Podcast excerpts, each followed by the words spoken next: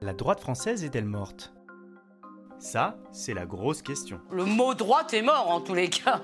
À mon avis, il est mort autant que le mot gauche. Mais pour répondre à cette question, il faudrait déjà euh, savoir ce qu'est la droite, ce qui signifie, ce qui suppose de savoir ce qu'est la gauche, puisque la droite, c'est en gros depuis fort longtemps euh, ce qui n'est pas la gauche. Or, il me semble euh, que ce clivage est assez largement périmé.